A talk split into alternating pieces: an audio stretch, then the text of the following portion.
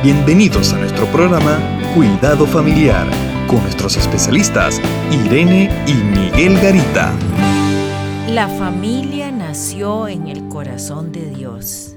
Génesis 12:2. Y haré de ti una nación grande, y te bendeciré y engrandeceré tu nombre y serás bendición. Bendeciré a los que te bendijeren, y a los que maldijeren maldeciré y serán benditas en ti todas las familias de la tierra.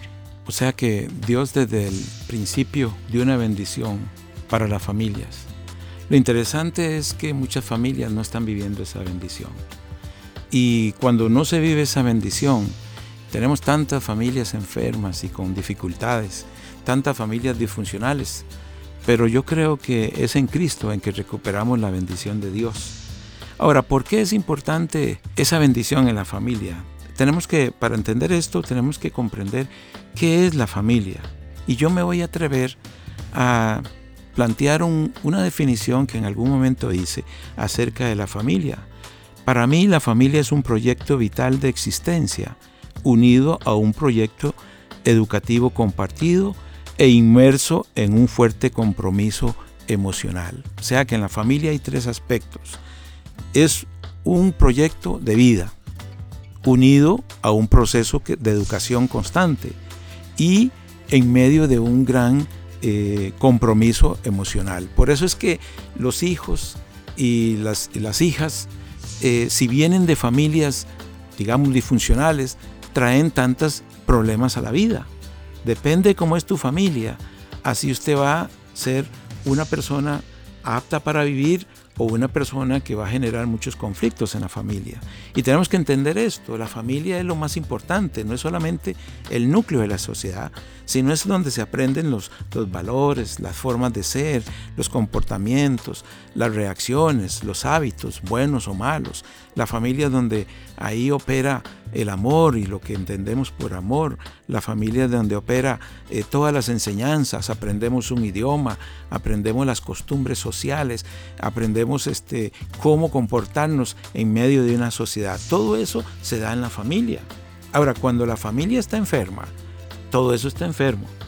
Y por eso es que tenemos que pensar que necesitamos volver a vivir una familia buena, no vivir por por debajo de nuestras posibilidades. Hay familias que viven tan mal teniendo todas unas cosas para vivir bien.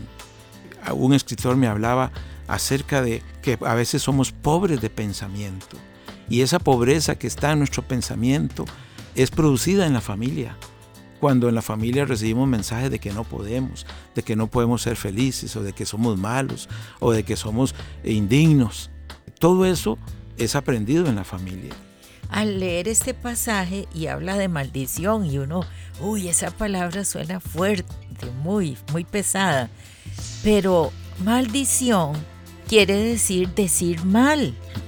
Si yo, yo estoy mandando mensajes negativos, en realidad yo no estoy mandando bendición, estoy diciendo cosas malas.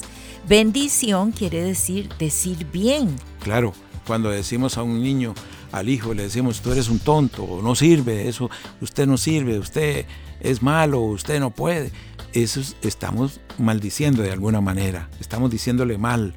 Y como está inmerso, inmerso en un gran contenido emocional, esas palabras a veces llegan al alma, al alma y a la mente y estructuran la vida de las personas. Las palabras y los mensajes estructuran guiones en la vida. Cómo vivimos, el guion es aquello que, define cómo vamos a vivir, vivir mal o vivir bien. El Señor dice cosas buenas sobre la familia.